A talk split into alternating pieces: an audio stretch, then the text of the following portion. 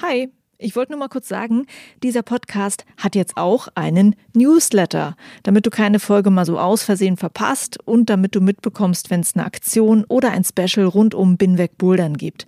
Den Newsletter, den findest du auf meiner Steady-Seite, das ist steadyhq.com slash binwegbouldern und natürlich auch auf binwegbouldern.de. Das war's, viel Spaß mit dieser Folge. Ich glaube, das hat auch der Lockdown noch mal ein bisschen bewirkt, für mich zumindest, ähm, dass ich mir darüber bewusst geworden bin, wie gerne ich das überhaupt mache und wie unglaublich privilegiert ich bin, dass ich meine Arbeit so sehr mag, dass ich sie jetzt auch total vermisse. Es ist nicht nur sich Sorgen darüber machen, sich finanzieren zu können, sondern auch einfach diese Arbeit zu vermissen. Hi und willkommen zur Folge 81 von Binweg Bouldern. Ich bin Juliane Fritz und meine Gästin ist die Routenschrauberin Nora Born. Nora arbeitet freiberuflich im Routenbau und war vor der Corona-Pandemie in ganz Deutschland in verschiedenen Kletter- und Boulderhallen unterwegs. Mit ihr wollte ich darüber sprechen, wie es den freiberuflichen RoutenschrauberInnen in dieser Corona-Zeit geht. Und du wirst auch viel erfahren über das Thema Freiberuflichkeit im Routenbau an sich. Nora hat ganz viel von ihren Erfahrungen und natürlich auch von der aktuellen Lage in der Szene gesprochen. Ganz lieben Dank an dich, Nora, dafür. Binweg-Bouldern ist möglich, weil ganz viele Hörerinnen und Hörer diesen Podcast supporten, unter anderem durch ein Crowdfunding auf der Plattform Steady. Auf Steady kannst du mich mit einem monatlichen Betrag deiner Wahl unterstützen, zum Beispiel schon mit 3 Euro. Das hilft mir, meine Arbeit kontinuierlich weiterzumachen. Und je nach Supportpaket gibt es auch noch ein paar Extras und Goodies für dich von Binweg Bouldern. Schau mal rein bei Steady. Das Ganze ist verlinkt in den Show Notes zu dieser Folge und natürlich auch auf binwegbouldern.de. Vielen Dank euch für eure Unterstützung.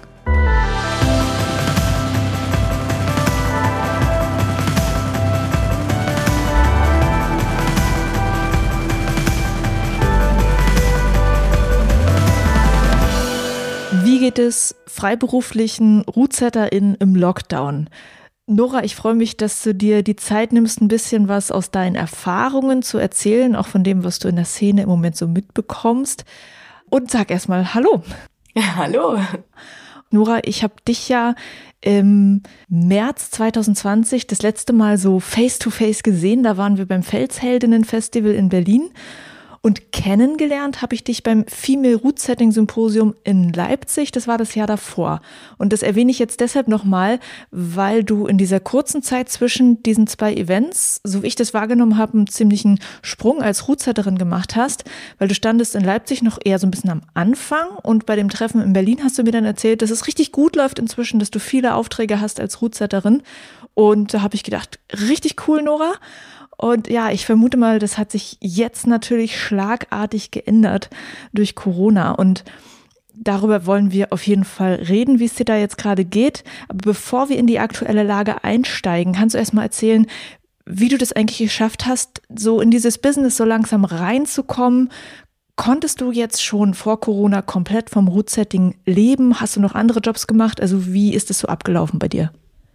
Ja, ähm, witzig, dass du genau die zwei Randdaten erwähnst, weil dazwischen ist unglaublich viel passiert bei mir. Also das Female Route Setting Symposium in Leipzig war so ungefähr in der Zeit, als ich mich gerade selbstständig gemacht habe. Davor hatte ich ein paar Anstellungen in verschiedenen Boulderhallen und habe dann irgendwann gesagt, ich versuche es auf eigene Faust, mache mich selbstständig und ich glaube, dass auch gerade das Symposium und die Connections, die ich da irgendwie durchbekommen habe, mir sehr, sehr viel geholfen haben. Also da habe ich einfach sehr viele Leute kennengelernt. Da haben sich auch Routenbauerinnen untereinander kennengelernt, connected. Danach ist einfach sehr viel passiert.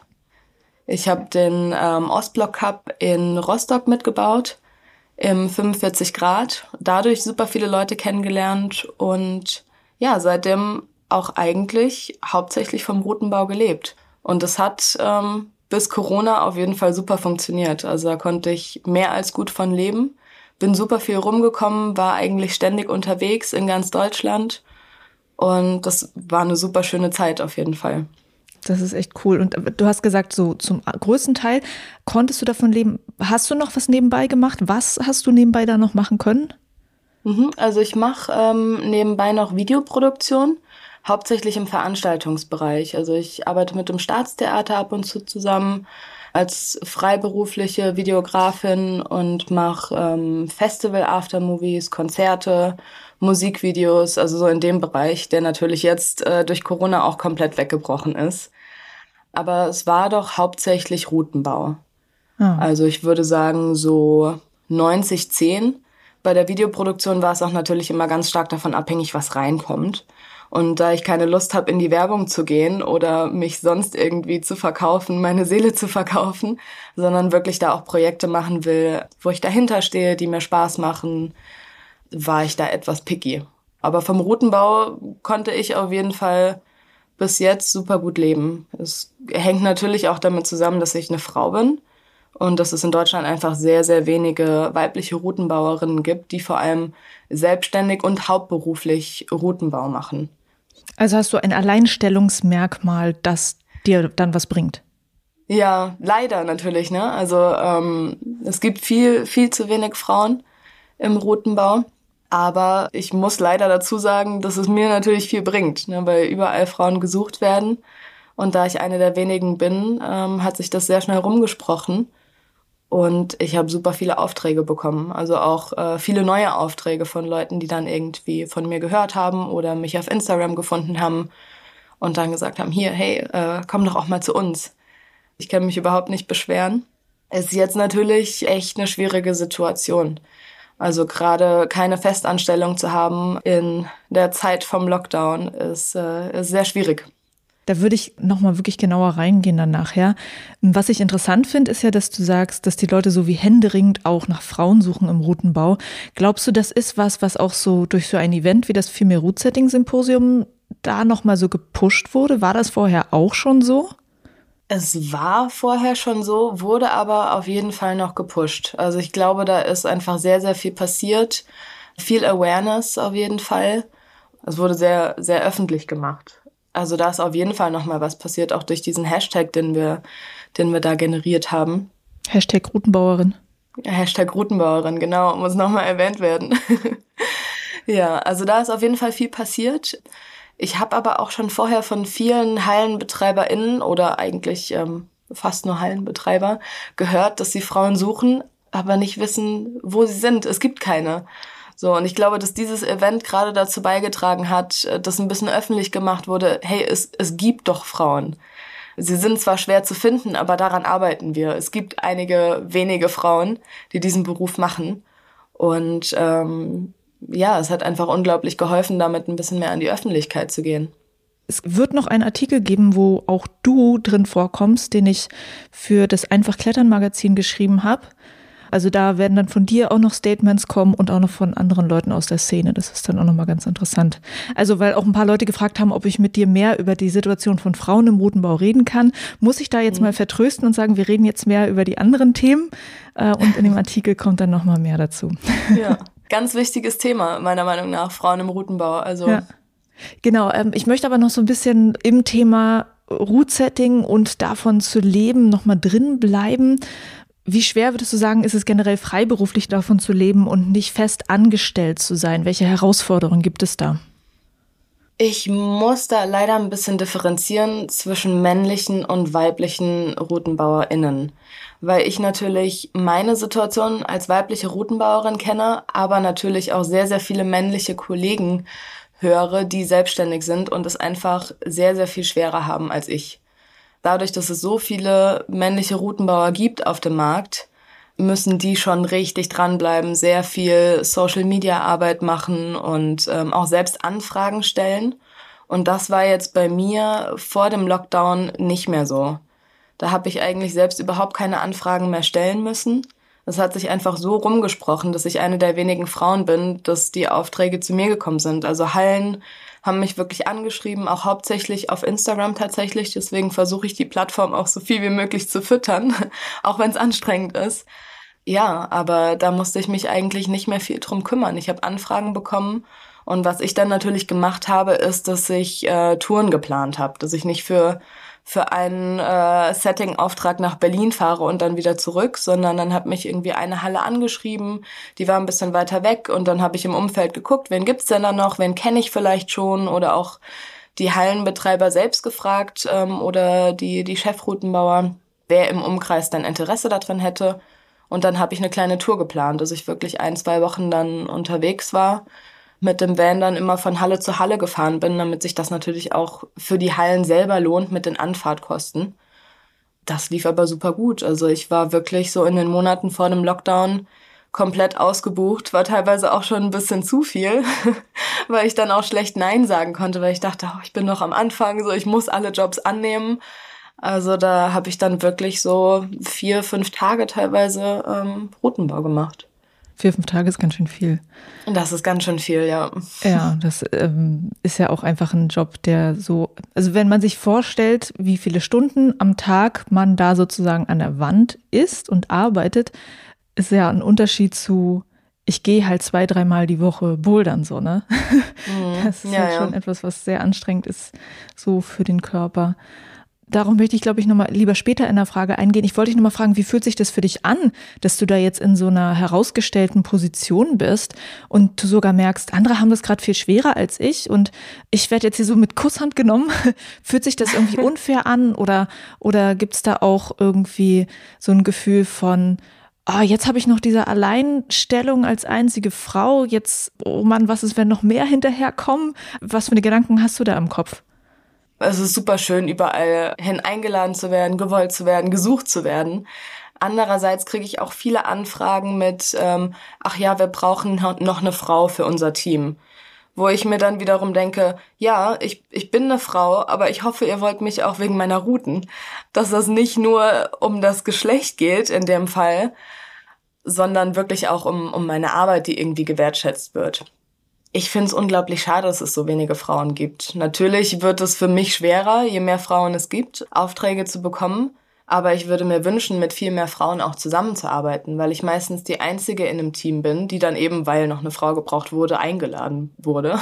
Hoffentlich auch wegen meiner Boulder, aber ich würde mir wünschen, dass sich das Ganze normalisiert. Ideal wäre natürlich 50-50, dass es einfach ähm, ein ausgeglichenes Geschlechterverhältnis in dem Job gibt und keine Anfragen mehr kommen von wegen, ja, wir brauchen noch eine Frau, deswegen haben wir dich genommen, sondern das ist einfach, hey, hier, du würdest super in unser Team passen, hast du Lust mit uns zusammenzuarbeiten und dann in der Halle ankommen und es stehen einfach genauso viele Frauen wie Männer da. Das wäre natürlich ideal. Ja, eine eigenartige Situation eigentlich für dich und das ist ja wirklich zu hoffen, dass sich das jetzt langsam verändert, die ganze Sache. Mhm. Wie sind denn eigentlich die Bezahlungsmodelle für Freiberufler im Root-Setting? Also wird man bezahlt pro Boulder? Wird man bezahlt pro Tag? Und wenn ja, muss man dann da sechs, sieben, acht Boulder am Tag schaffen? Ähm, wie sieht es aus? Es gibt Tagessätze, die die Freiberuflichen eigentlich alleine festlegen. Aber ähm, man unterhält sich dann natürlich immer ein bisschen in der Szene und es gibt schon so einen Richtwert den man auch nicht unterschreiten sollte, weil es sonst natürlich den Markt für alle anderen kaputt macht. Was ist das für ein Wert? Ähm, ja, kann ich eigentlich machen. Also ich finde, man sollte darüber auch reden. Also ich schätze mal, ein normaler Routenbau-Tagessatz sind 250 Euro für eine normale kommerzielle Setting-Session. Manchmal auch mehr. Es gibt Hallen, die so viel nicht zahlen wollen.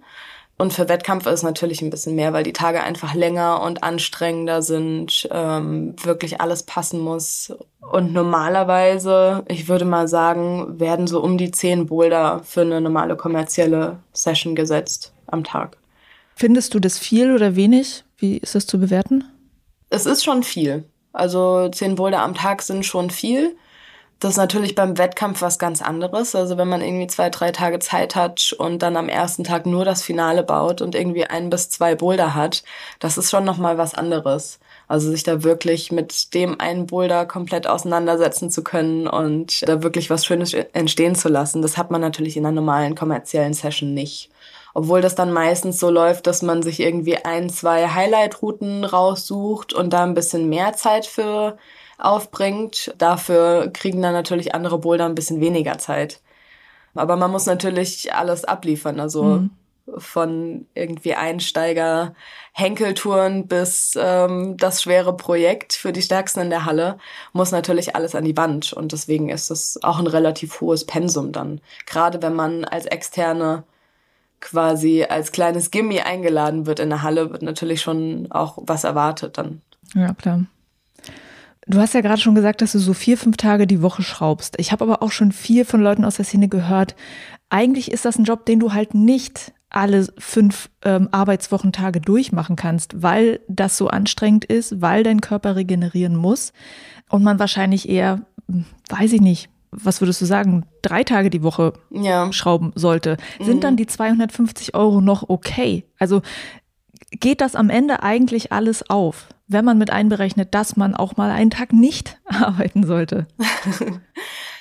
Es geht irgendwie auf, natürlich. Also diese vier, fünf Tage die Woche, das mache ich auch nicht dauerhaft. Das ist dann wirklich, wenn ich, wenn ich eine Tour geplant habe, sagen wir mal, ich fahre ich fahr hoch zu euch nach Berlin und schraub irgendwie ein, zwei Wochen so in den Hallen, die im Umkreis oder auf dem Weg dorthin liegen. Dann schraube ich die zwei Wochen so vier, fünf Tage am Stück. Danach mache ich aber eine Woche Pause oder schraub dann nur ein, zweimal in meinen Stammhallen hier durchgehend kann man das auf gar keinen Fall machen. Also es, es gibt ein paar äh, Spezialisten, die das auf jeden Fall hinkriegen, aber ich muss sagen, also ich krieg's dauerhaft nicht hin, vier, fünf Tage die Woche zu arbeiten. Also man braucht schon Regenerationszeit. Man braucht natürlich auch Zeit, selbst zu trainieren, weil ähm, Routenbau an sich ist ultra anstrengend. Aber es ist natürlich kein spezifisches Training. Also man wird nicht stärker vom Routenbau eher das Gegenteil, weil man in der Zeit natürlich wenig zum eigenen Training kommt. Also ich habe immer gemerkt, in der Zeit, wo ich viel, viel geschraubt habe, habe ich mein Level halten können, aber ich bin nicht stärker geworden. Also du musst ja eigentlich noch einen Tag einplanen, wo du wirklich spezifisch trainierst. Und das ist ja auch wieder ein Tag, wo dein Körper sozusagen danach auch erstmal wieder regenerieren muss. Ja, auf jeden Fall. Also wenn man alles mit einberechnet, auch natürlich die Selbstständigkeit und dass man sich selbst versichern muss und ähm, sich vielleicht auch ein bisschen um seine Altersvorsorge und so kümmern muss, wo sich die meisten natürlich noch nicht so viele Gedanken drum machen, dann ist es eigentlich schon schwierig. Aber man kann trotzdem, also gerade wenn man so viel am Stück schraubt, kann man ganz gut davon leben. Man muss halt irgendwie immer im Hinterkopf behalten, dass es ein Job ist, den man nicht ewig macht. Mhm. Weil ab einem gewissen Alter ist es natürlich einfach äh, wird es total schwer. Man kann sich halt auch nicht wirklich drauf verlassen, weil sobald man sich einmal verletzt, ist man halt komplett raus. Ne? Also gerade in der Selbstständigkeit. Ich kenne ein paar Kollegen, die sich verletzt haben und dann wirklich da saßen und dann ist ihnen das erste Mal aufgefallen, ja, okay, fuck, mein Körper ist mein Kapital und ähm, der ist gerade kaputt gegangen. So, was, was mache ich denn jetzt? Ähm, mhm. Und sich dann das erste Mal irgendwie ein bisschen umorientieren mussten, sich Gedanken drüber machen mussten, okay, was, was mache ich denn danach? Wo geht's denn dann hin? Und die meisten, die ich kenne, haben noch irgendwelche Projekte ähm, neben dem Routenbau, wo sie dann sagen, okay, jetzt die paar Jahre mache ich das noch und dann muss ich mich umorientieren. Hast du das auch? Geht das dann in den Filmbereich wieder für dich dann? Mm, ja, das geht in den Filmbereich. Ähm, noch ein paar andere Bereiche, aber ich mache mir schon auch Gedanken drüber. So, was mache ich, wenn das mit dem roten Bauch vorbei ist oder weniger wird? Oder was mache ich, wenn, wenn ich verletzt bin? Ne? Also da muss man, das ist schon ein schwieriges Thema, wo man, wo man sich auch mit auseinandersetzen sollte. Auch da äh, gab es Fragen zu, wie versichert man sich denn im Root-Setting-Beruf? Gibt es da irgendwelche Modelle, die viele Freiberufler in, machen, da, was sich so rumspricht, wo man weiß, okay, das, das kann man machen. Ich habe das auch beim Symposium halt bemerkt, dass es dann so Probleme gibt wie, na ja, der, das ist mit einem Verletzungsrisiko verbunden, dieser Beruf. Das ist dann auch wieder schwer, äh, eine Versicherung zu kriegen. Was, was machst du da? Was machen deine äh, Kolleginnen und Kollegen? Ja, das Problem ist, dass der Beruf der RoutenbauerInnen so jung ist, dass es da noch kein wirkliches Modell gibt. Also das, was dem quasi am nächsten kommen würde, ist Industrieklettern. Ähm, so vom Versicherungsaufwand, auch mit, also gerade mit Lead-Routenbau, wo man ja auch große Maschinen fährt. Also wenn man mit dem Steiger irgendwo in eine Halle reindotzt oder so, das kann ja wirklich Millionenschäden hervorrufen das ist das Versicherungsmodell, was die meisten äh, KollegInnen fahren. Also wirklich Industrieklettern, wo dann ähm, auch Großmaschinen abgesichert sind. Und das ist natürlich äh, nicht billig, sich als Selbstständige zu versichern. Und das ist wieder was, was man eigentlich auch in seine Preise mit einberechnen muss. Ja, ja, klar. Also wenn wir das wirklich alles mit einberechnen, also ähm, Versicherung, also Haftpflichtversicherung, Arbeitsversicherung, Unfallversicherung und auch Arbeitsunfähigkeitsversicherung. Das ist die Versicherung, die RoutenbauerInnen eigentlich haben sollten, die die meisten nicht haben. Dann sind die Preise auf jeden Fall zu niedrig. Ja. Das muss man ganz klar sagen, das deckt es eigentlich nicht wirklich ab. Es hatte auch einer gefragt, ist es etwas, wo man freiberuflich von leben kann, gut leben kann, oder ist es eher so ein Vanlife-Leben oder so ein Leben mit geringen Lebenskosten, mit dem das funktioniert? Ich glaube, das kann man pauschal so gar nicht wirklich beantworten, weil es natürlich auch darauf ankommt, wie gut man seinen Job macht und wie bekannt man in der Szene ist. Also ich, ich kenne äh, Routenbauerinnen, die wirklich total gefragt sind und wirklich sehr, sehr gut davon leben können. Es gibt andere, die es schwer haben, vielleicht weil sie noch nicht so bekannt geworden sind oder ähm, der Stil nicht so gefragt ist. Also das ist, ähm, kann man nicht pauschalisieren. Also es gibt welche, die sehr, sehr gut davon leben können. Andere können gerade so ihren Sprit bezahlen und ähm, schlafen immer im Van vor der Halle oder in einem Klettergebiet. Ich glaube, das ist wie mit allen anderen Selbstständigen, also in jedem Bereich, wer seinen Job gut macht und sich auch gut vermarkten kann, weil das gehört natürlich dazu. Ne? Also es ist halt einfach irgendwie auch ein Social-Media-Beruf geworden. Mhm. Dann äh, lass uns mal jetzt in die aktuelle Situation rüberspringen. Was wir gehen da erstmal chronologisch vor. Was ist in diesem ersten Lockdown bei dir passiert? Äh, man hat ja bei Instagram da gesehen, dass die Hallen dann ganz fleißig umgeschraubt haben im Lockdown mit Hinblick auf, wenn es wieder aufmacht, dann habt ihr hier ganz viele tolle neue Routen. Konntest du damals in dieser Zeit auch arbeiten? Sehr wenig. Also das Problem als Selbstständige ist natürlich, ähm, ich bin meistens das Gimmi für die Hallen, was noch dazu eingeladen wird. Aber die meisten Hallen haben natürlich ein, ein festes Routenbauteam, das theoretisch die komplette Arbeit machen könnte. Also es ist für die meisten Hallen nicht unbedingt notwendig, noch externe dazu einzuladen. Und die meisten haben dann natürlich auch im ersten Lockdown von ihrem internen Team schrauben lassen. Also ich habe zwar glücklicherweise ein paar Stammhallen, mit denen ich quasi Deals habe, dass ich dort regelmäßig schrauben kann. Und ein paar kleinere Aufträge hatte ich, aber das sah ziemlich mau aus als Selbstständige, also auch schon im ersten Lockdown. Mhm. Ich habe dann in einer meiner Stammhallen bei der Renovierung geholfen für ein paar Wochen. Ähm, das war auf jeden Fall, also hat mir auf jeden Fall geholfen. Und habe dann meinen Bus ausgebaut. Mhm. Was eigentlich ganz schön war, dafür Zeit zu haben. Okay. Also weil ich in den Wochen davor halt einfach super, super viel gearbeitet habe. Es gab dann natürlich das Hilfepaket vom Staat, also für Solo-Selbstständige. Ging das für dich auch? Ja, das habe ich glücklicherweise erhalten. Damit bin ich eigentlich ganz gut über die ersten drei Monate gekommen. Danach wurde es dann ein bisschen schwieriger. Also als es keine Hilfe mehr vom Staat gab, die Hallen wieder offen hatten, aber natürlich auch selbst finanziell geschwächt waren, so dass die meisten einfach weitergemacht haben mit dem internen Routenbauteam, schraubt die Halle. Die wenigsten haben direkt nach der Eröffnung wieder Selbstständige eingeladen. Genau, das war nämlich so eine Vermutung von mir, dass das vielleicht ein Problem ist, ne? Ja. Mhm, naja. Also das war auch die ganze Zeit ein Problem. Also sagen wir so zwischen den zwei Lockdowns, eigentlich den ganzen Sommer über, lief es schlechter als davor, auf jeden Fall, weil, weil die meisten Hallen natürlich auch im Hinblick darauf, dass bald wieder Winter wird und es kalt wird und eventuell eine zweite Welle kommt, die Sparflamme gefahren sind. Und das wird, schätze ich mal, auch nach dem jetzigen Lockdown ein großes Problem sein, weil viele Hallen einfach finanziell super geschädigt sind. Das haben auch schon, also ich habe von einer Halle gehört, die pleite gegangen ist. Das wird für die auch nicht einfach werden. Also ich glaube nicht, dass die Hallen wieder aufmachen und alle sagen so, ja, okay, lass wieder externe einladen, äh, eine Veranstaltung machen. Also die werden auch versuchen, ähm, ja, mit dem Minimum erstmal auszukommen. Und das macht mir natürlich auch Sorgen, weil ich halt äh, keine Minimumbesatzung bin, sondern als Selbstständige da natürlich äh, die letzte bin, die quasi wieder arbeiten darf in der Branche. Das heißt also, in der Zeit, in der so ganz offiziell Arbeit wieder möglich gewesen wäre, hattest du keine? Ich hatte schon Arbeit, weniger als sonst, aber ja, also es war auf jeden Fall schwieriger als davor. Es waren viel weniger Aufträge und ich musste tatsächlich in der Zeit auch ein paar Anfragen selbst stellen und mich darum kümmern, dass ich eingeladen werde. Ich glaube, da habe ich natürlich wieder den, den Frauenbonus, dass ja trotzdem wieder Frauen äh, verlangt werden. Vor allem da die meisten Hallen ähm, ein eher männliches internes Schrauberteam haben hatte ich da das Glück, dass ich doch noch ein paar Aufträge bekommen habe. Aber es war auf jeden Fall schwerer als vorher. War das dann im Sommer so, dass du noch irgendwelche zusätzlichen Hilfen gebraucht hast oder ging das irgendwie so halbwegs mit Erspartem und so? Für mich persönlich ging es ganz gut. Okay. Also ich hatte da auf jeden Fall Glück und habe auch jetzt kurz vor dem jetzigen Lockdown, also im, im Herbst war ich nochmal in Berlin, habe eine kleine Tour gemacht. Also ich hatte da auf jeden Fall genug Aufträge. Aber ich, ich kenne auch andere Geschichten, ähm, vor allem von männlichen Kollegen, die, also bei denen es viel schlechter aussah. Und weißt du, was die anderen so gemacht haben, um sich jetzt in der Zeit zu helfen?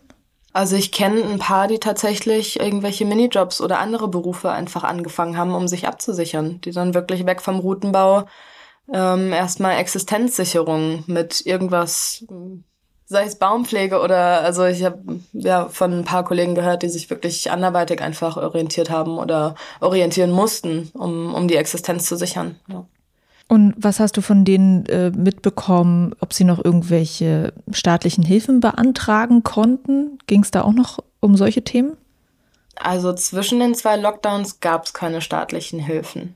Also der erste Lockdown, da war es auch ein bisschen schwierig. Also ich, ich komme aus Hessen und da wurde es zum Beispiel so geregelt, dass ähm, diese staatlichen Hilfen nur für laufende Betriebskosten benutzt werden dürfen die wir ja als selbstständige Routenbauerin eigentlich nicht haben. Also gut, ich, ich habe ein Auto, ich habe meine Maschinen, aber die sind auch alle bezahlt.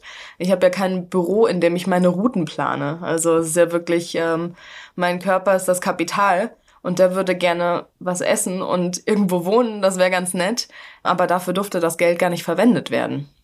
Und ähm, ich habe auch von ein paar Leuten, jetzt nicht aus der Szene, aber ähm, Selbstständigen gehört, die das dann wieder zurückzahlen mussten wurde auf jeden Fall nicht einfach gemacht für die Solo-Selbstständigen, die, die quasi nicht in einem Büro arbeiten, sondern ähm, unterwegs sind und in dem Sinne keine laufenden Betriebskosten haben. Ja, aber es war hier in Berlin ja auch bei mir genauso. Also, dass es mhm. da auch äh, so war, dass ich nicht dieses Geld hätte beantragen können, weil ich, äh, also ich bin ja auch Freiberuflerin, weil ich hätte sagen können, ja, aber wovon soll ich jetzt meine Brötchen bezahlen? Ne? Es geht nicht um Brötchen, es geht um, weiß ich nicht, äh, Bürokosten äh, oder so, Kosten für ein Büro, aber sowas habe ich ja auch nicht so, ne? Ja, aber Brötchen sind auch ganz nett, wenn man danach weiterarbeiten will. ja, also das war auf jeden Fall ähm, mehr als schwierig, um es diplomatisch auszudrücken. Glücklicherweise wurde das jetzt ein bisschen anders geregelt in dem Lockdown. Ja, wie ist das jetzt? Jetzt ähm, wurde es, also für, für mich als Solo-Selbstständige wurde es auf jeden Fall so geregelt, dass man, ich glaube, es waren 75 Prozent äh, des Verdienstes vom Vorjahr bekommen hat. Genau, also für November und Dezember habe ich tatsächlich auch schon Soforthilfe bekommen. Es hat zwar gedauert, aber es kam dann irgendwann, nachdem ich mir schon ähm, Geld leihen musste, um über die Runden zu kommen. Aber ich bin mal gespannt, wie das jetzt im Januar wird. Also ich, ähm, ich konnte es immer noch nicht, also ich meine, wir haben jetzt schon Februar, ne? Also mhm. ähm, es kam noch nichts für Januar, war auch noch nicht zu beantragen. Und ähm, es ist ja noch gar nicht ganz sicher, wie lang das jetzt überhaupt noch geht. Also ich habe das Gefühl, KleinunternehmerInnen, Solo-Selbstständige werden in einem ganz anderen Maß gefördert als jetzt irgendwelche Großkonzerne. Also da ist schon, ist schon eine ganz klare Tendenz irgendwie der Regierung zu sehen, die, die natürlich beunruhigend ist, wenn man an der Leitung hängt, an der ich hänge. Mhm. Das ist ähm, vor allem bei dir ja in beiden Bereichen so, ne? Wenn du auch noch so im mhm. Kulturbereich tätig bist, hast du da eigentlich jetzt nicht das zweite Standbein, auf das du so easy raufspringen kannst? Nee, überhaupt nicht. Also das ist ähm, ja zu Zeiten vor Corona natürlich unglaublich privilegiert, da zwei Professionen gefunden zu haben, die eigentlich beides meine Hobbys sind. Und das Glück zu haben, das zum Beruf machen zu können, was sich irgendwie nie wie Arbeit anfühlt, sondern einfach was, was ich total gerne mache, also sowohl Routenbau als auch Videoproduktion und dafür auch noch bezahlt werde und davon leben kann. Also ähm, da ist mir auch immer wieder aufgefallen, wie unglaublich privilegiert ich bin, dass ich sowas machen kann. Ist natürlich jetzt in so einer Zeit, Event- und Freizeitbranche, da tätig zu sein, ist natürlich der Supergau eigentlich. Ne? Also kein Standbein zu haben, was sich, was sich außerhalb davon bewegt. Ich glaube, das hat auch der Lockdown noch mal ein bisschen bewirkt, also sich darüber, oder für mich zumindest, ähm, dass ich mir darüber bewusst geworden bin, wie gerne ich das überhaupt mache und was ich dafür ein Glück habe und wie unglaublich privilegiert ich bin, dass ich meine Arbeit so sehr mag, dass ich sie jetzt auch total vermisse. Es ist nicht nur sich Sorgen darüber machen, sich finanzieren zu können, sondern auch einfach diese Arbeit zu vermissen. Ja, das ist ja auch so eine Sache. Ne? Man könnte sich ja dann auch überlegen in so einer Zeit, war das jetzt falsch von mir, ähm, mich in diese Freiberuflichkeit reinzuwagen? Das hatte, so einen Gedanken hatte ich auch am Anfang dann gehabt, als es losging. Aber auch zu merken, nee, das ist schon das, was ich möchte. Das ist zwar jetzt scheiße, aber ähm, grundsätzlich ist es auch, also so ging es mir, ich weiß nicht, aber es hört sich bei dir ja auch gerade so an, als ob du das jetzt nicht komplett in Frage stellst. Ähm, ja, aber man muss halt durch, ne? Ja. So wie es jetzt gerade ist. M wann warst du denn das letzte Mal in einer Halle und hast geschraubt? das letzte Mal in einer Halle und habe geschraubt. Ähm, in der Woche, ich glaube, das war die erste Novemberwoche. Ja. Also die Woche nach dem Lockdown habe ich noch zweimal geschraubt in einer meiner Stammhallen und dann war es vorbei. Also jetzt drei Monate her. Und kannst du jetzt trotzdem noch irgendwie in Hallen gehen, damit du irgendwie fit bleiben kannst und trainieren kannst? So äh, geht sowas? Also man, man sieht ja bei Profi-Athletinnen und Athleten, dass die halt in die Hallen jetzt rein können. Gilt es eigentlich für dich auf eine Art auch? Ich hatte jetzt die letzten Wochen das Glück, dass ich in einer meiner Stammhallen ab und zu trainieren konnte. In den ersten Wochen vom Lockdown gab es da leider keine Möglichkeit für mich, äh, was natürlich auch ein großes Problem ist. Also ich muss ja irgendwo, wenn es wieder losgeht, auch eine körperliche Fitness mitbringen, um meinen Job überhaupt wieder machen zu können. Und da ist natürlich das Problem, wenn man keine Festanstellung in der Halle hat, wo man einfach reingehen kann abends und dann noch ein bisschen trainieren kann, dass man sich irgendwie selbst ein Setup bauen muss zu Hause und dafür sorgen muss, dass man überhaupt in der Lage ist, seinen Job wieder auszuführen, wenn es dann wieder losgeht. Also das hat mir auf jeden Fall ein bisschen Sorgen bereitet. Da hatte ich dann natürlich die letzten Wochen ähm, das Glück, da eine meiner Stammhallen besuchen zu können, alleine. Ja, und jetzt ähm, halte ich mich am Fels fit. genau, wollte ich gerade sagen. Jetzt hast du diese Möglichkeit gefunden. Aber du hast ja noch keine Homewall äh, gebaut, die sozusagen ja auch wirklich ein Ausmaß hat, wie man das jetzt vielleicht als Routenschrauberin bräuchte.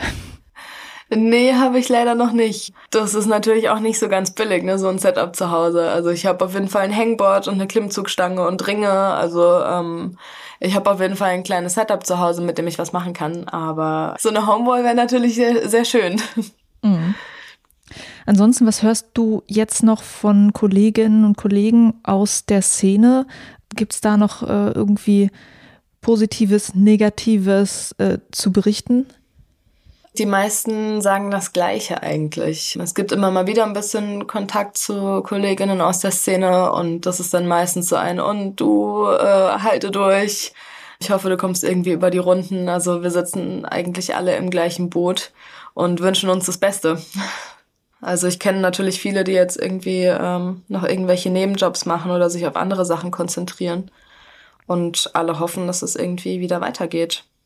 Und kommen wir nochmal jetzt, nachdem allen generell auf dieses Thema Sicherheiten in dem Beruf wieder zurück. Wie gesagt, es ist ja generell ein Beruf, das hast du auch gesagt, bei dem man sich überlegen muss, was kommt danach oder was kommt, wenn man sich verletzt und als Frau, was kommt, wenn ich schwanger bin. Ähm, mhm. Es muss ja nicht immer eine Pandemie sein, weshalb man jetzt diesen Job nicht machen kann. Das heißt, man muss generell über solche Zeiten nachdenken. Hast du das Gefühl, dass diese Pandemie jetzt gerade dieses Nachdenken darüber nochmal bewusster so in die Köpfe reingerückt hat und dass da auch darüber mehr geredet wird unter Schrauberinnen und Schraubern?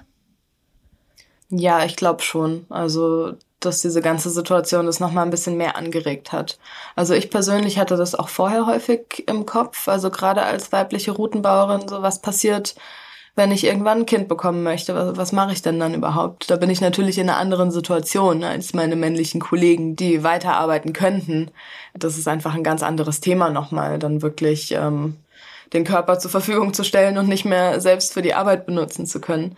Aber ich glaube auch, dass jetzt der Lockdown da nochmal ziemlich viel angeregt hat. Also auch bei, bei mir persönlich, klar mache ich mir Gedanken drüber, was ich in ein paar Jahren mache wenn ich nicht mehr Routen schrauben kann oder möchte. Also es ist natürlich auch, ähm, wenn man irgendwann Familie hat oder so, dann die ganze Zeit so unterwegs zu sein und mehrere Wochen irgendwo im Van in Deutschland rumzugurken und, und Routen zu schrauben, immer vor der Halle zu schlafen, ist natürlich ein Lebensstil, den man sich jetzt ähm, in dem Alter, sag ich mal, und ohne Familie leisten kann, aber später vielleicht nicht mehr. Und mhm. ähm, ich glaube, dass der Lockdown da eigentlich ganz gut für ist, sich das immer mal wieder so ins Gewissen zu rufen und zu überlegen, was man sonst noch machen möchte oder, oder wohin man danach geht. Oder ob man vielleicht dabei bleibt, aber versucht, in, in eine Festanstellung zu gehen. Ja, das wäre natürlich dann eine, eine gute Lösung. Ne? Aber ich äh, habe mich auch gefragt, ob vielleicht in dieser Zeit auch so Gespräche stattfinden darüber, wie Bezahlungsmodelle anders sein müssten oder wie auch die Arbeit vielleicht anders organisiert sein müsste, damit es für FreiberuflerInnen besser klappt. Äh, gibt es solche Gespräche jetzt? Oder es hat auch tatsächlich jemand gefragt, der ist äh, Schrauber, aber angestellt, hat sich gefragt, müsste es eine Gewerkschaft geben, wo die Leute sich jetzt die ganzen Schrauber, Schrauberinnen mal zusammensetzen und gemeinsame Überlegungen anstellen, wie man diesen Beruf gestalten kann? Ja, müsste es auf jeden Fall geben. Das wäre super wichtig für die Szene, dass, dass sich da ein bisschen was bewegt. Auch, dass man mehr über Bezahlungen spricht. Also ich kenne viele Leute, die, die überhaupt nicht sagen wollen, was ihre Tagessätze überhaupt sind und ähm, da so ein bisschen verschlossen sind einfach. Gerade das sollte viel öffentlicher gemacht werden, um sich dann connecten zu können. Und zum Beispiel generelle Tagessätze einfach mal zu generieren, zu sagen, okay, so und so viel nimmt man für eine kommerzielle Session, so viel ist ein Wettkampfwert, so viel kriegt der die Chefroutenbauerin, dass es da einfach mal ja Tarifsätze gibt. Und das wäre unglaublich wichtig für die Szene, aber die ist natürlich noch so jung, dass da noch nicht so viel passiert ist. Und mhm. ich habe jetzt gerade im Lockdown das Gefühl, dass da gar nicht so viel Connection stattfindet. Dass die meisten sich eher drum kümmern, selbst irgendwie über die Runden zu kommen. Und das ist natürlich auch äh, super wichtig, weil ja irgendwie jeder sein eigenes äh, Business da irgendwie über Wasser halten muss. Mhm. Aber so viel passiert da gerade nicht. Also nicht, dass ich es mitkriege. Okay, also es braucht ein Online-Root-Setting-Symposium.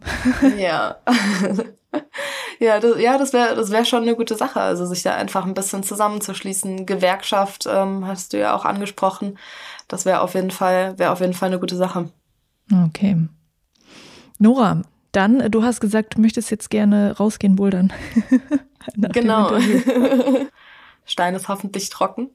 Cool, ich wünsche dir ganz viel Spaß. Dankeschön. Das war mein Interview mit Nora Born. Ich freue mich sehr, dass sie da so viele Einblicke gegeben hat, wie es ihr und der Szene im Moment geht. Also vielen lieben Dank dafür. Natürlich habe ich dir Nora auch in den Show Notes verlinkt. Das war's für diese Folge. Vielen Dank fürs Zuhören. Juliane mein Name und ich bin wegbouldern. Und mir fallen langsam keine lustigen Sprüche mehr ein, wie ich das irgendwie in Corona-Zeiten sagen soll. Aber ich bin eigentlich immer wegbouldern, auch wenn ich gerade nicht bouldere. Von daher kann man das auch einfach mal so stehen lassen.